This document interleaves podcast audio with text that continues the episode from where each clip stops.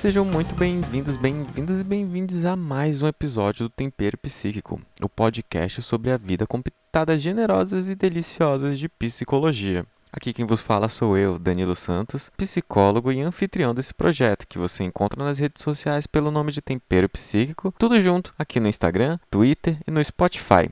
Em breve também no iTunes da Apple. E então, como vocês estão? Como está sendo vivenciar esses momentos novos? Hoje estou aqui sem convidados para poder bater um papo sobre esse assunto, algo um tanto quanto intimista. Então se junta aqui comigo. Eu sei que é um assunto um tanto quanto delicado para muitas pessoas, então eu vou tentar ser bem cuidadoso no que eu quero transmitir. Até porque a psicologia é um campo de conhecimento da vida humana, né, dos comportamentos, das interações. Então é muito fácil entender uma análise psicológica por várias óticas. E é por isso que eu quero apresentar alguns pontos de forma bem objetiva, sem que essas reflexões fiquem muito rígidas também. Ou seja, permitir que a gente dê uma abstraída com elas. Até porque eu não sou dono da verdade e nem pretendo ser, né? Eu apenas espero que a gente possa ter um bom diálogo com essas reflexões e poder debater um pouquinho. Pensando nisso, vocês não acham a definição de isolamento social um tanto extrema? No fim, a internet é uma forma muito incrível que a gente criou enquanto tecnologia para nos aproximar e os celulares, computadores, jogos, filmes, livros, até podcasts, né, etc. Tudo isso são ferramentas que facilitam esse processo de entrar em contato com o outro, seja por meio das ideias ou mesmo entrar em contato emocional. Por isso que eu gosto de usar o termo isolamento físico porque com tudo isso que eu falei, parece bem difícil de fato existir um isolamento social, embora não seja impossível. Mas então, eu gostaria de fazer uma classificação que é bem bobinha até, mas que vai me ajudar assim a entrar em contato com o que eu quero falar.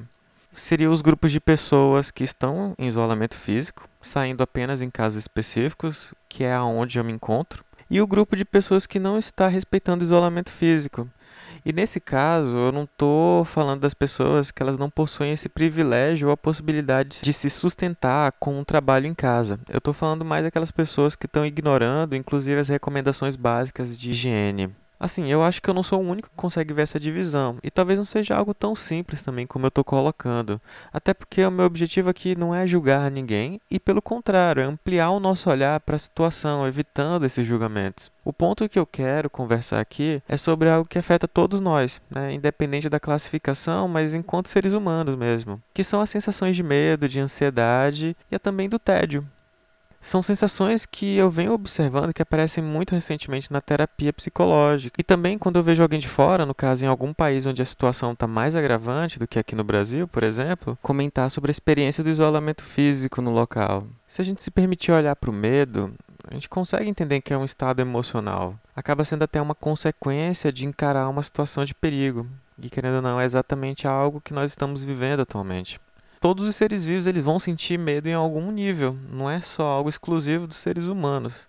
Até porque ele está ligado a uma questão de preservação da vida.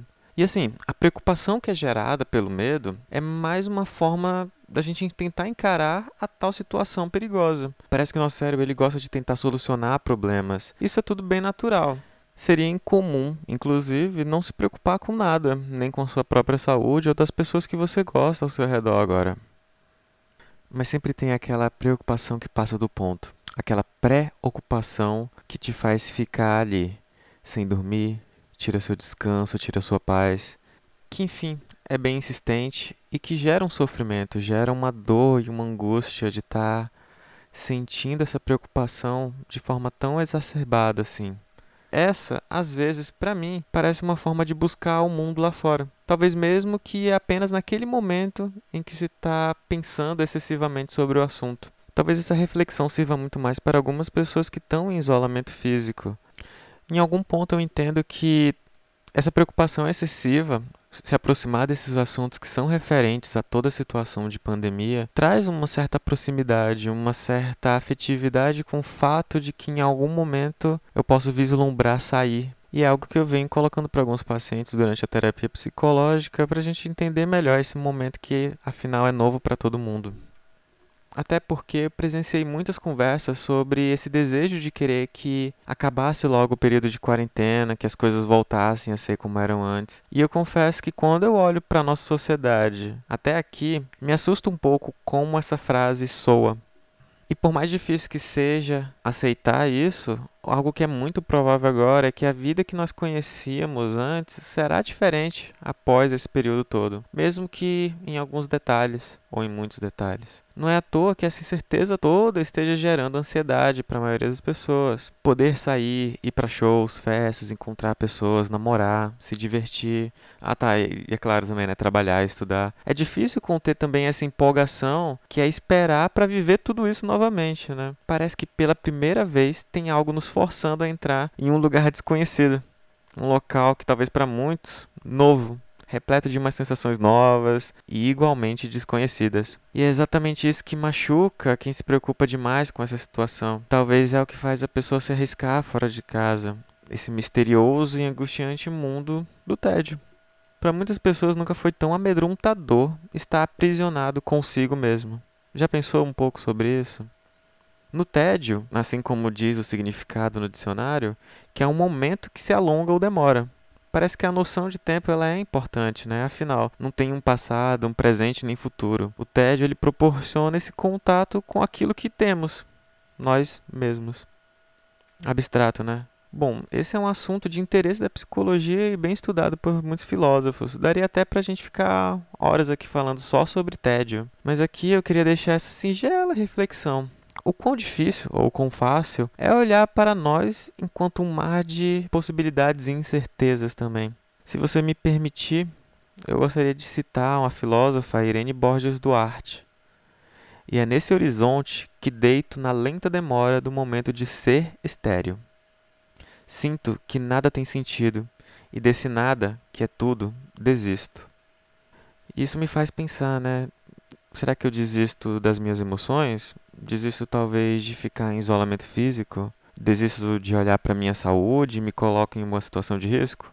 Enfim, com essa reflexão que é forte, eu me dou a licença dessa pergunta. Do que você desiste quando se percebe entediado? É muito comum na clínica os pacientes relatarem que estão com sonos desregulados, às vezes até com pesadelos, passam o dia inteiro na internet, nas redes sociais ou até em jogos, e que isso de certa forma vem tornando um incômodo para eles. Fica bem claro que é doloroso encarar o tédio, existe um desconforto grande. Mas será que encher a nossa vida de atividades o tempo todo não se torna igualmente sofrido? Óbvio, eu não vou poder generalizar nada aqui. Cada pessoa ela vivencia isso de uma forma diferente.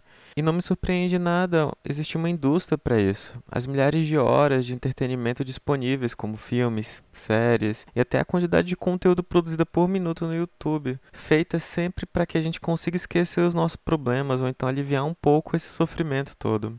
Mas e quando tudo isso não é mais o suficiente? Talvez a pergunta mais importante a ser feita e que a gente não faz com tanta frequência é, mesmo diante de tanto entretenimento, afinal, onde está de fato o sentido da vida? Aonde de fato nós caminhamos com tantas possibilidades de aliviar essas tensões? E é num ambiente da terapia psicológica, por exemplo, que o desconforto, o incômodo, eles aparecem como guias incríveis para as mais sinceras e verdadeiras emoções da pessoa. Querendo ou não, cada ação, cada comportamento que a gente escolhe durante esse período reflete muito do nosso estado emocional, de tudo aquilo que acontece dentro desse espaço íntimo, que é também a nossa mente. Eu penso que talvez estejamos, por mais intenso que pareça ser, no momento em que mais nos é permitido repensar e olhar para a nossa relação com os nossos desejos, com as nossas emoções, ideias, enfim, para a nossa vida. Talvez esse momento do tédio, se for encarado de maneira honesta e por que não carinhosa também, pode ser um divisor de águas para encarar o momento atual e também os que estão por vir. O que você acha disso? Comenta como está sendo seu processo de quarentena, de isolamento físico. Essa conversa trouxe alguma percepção diferente? Você concorda? Discorda? Manda lá um e-mail no temperopsíquico.gmail.com ou no direct do Instagram, arroba temperopsíquico, contando um pouco sobre a sua experiência. Eu agradeço imensamente a você que se permitiu ficar até aqui refletir um pouquinho comigo. para não terminar esse episódio de uma forma muito pesada, densa, com tantas reflexões assim, eu gostaria de poder reconfortar com uma ideia que eu gosto bastante, de que nós não precisamos passar por tudo isso sozinho. Embora boa parte das reflexões sejam nossas, os sentimentos podem ser sempre compartilhados. Juntos nós podemos criar um local mais acolhedor para cada um de nós. E quem sabe, olhar para essa realidade de uma forma mais leve, se você tem curiosidade pela terapia psicológica ou acha que esse é um momento importante para iniciar o seu processo terapêutico, entre em contato comigo no arroba psi.danilosantos no Instagram, onde eu tenho todos os meus contatos. Mais uma vez, obrigado e até a próxima!